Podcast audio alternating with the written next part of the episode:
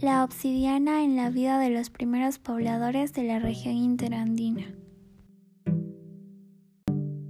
La obsidiana es un vidrio volcánico producto de una erupción cuya lava se enfrió rápidamente y no llegó a formar cristales, y por lo tanto no es considerada una roca.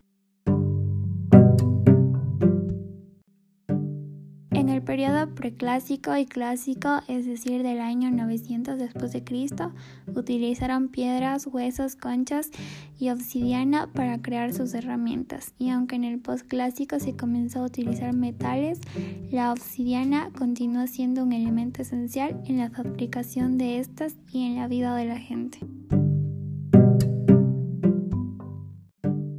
La obsidiana era transformada por expertos artesanos en navajas prismáticas, una especie de cuchillo delgado de hasta más de 20 centímetros de largo que usaban para cortar pieles y fibra vegetal.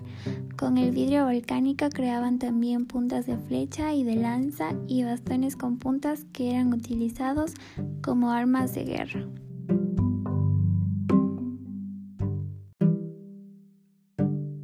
En el plano religioso, las herramientas de obsidiana eran utilizadas como ofrendas rituales o para hacer delicadas figuras que adornaban los centros de los sacerdotes.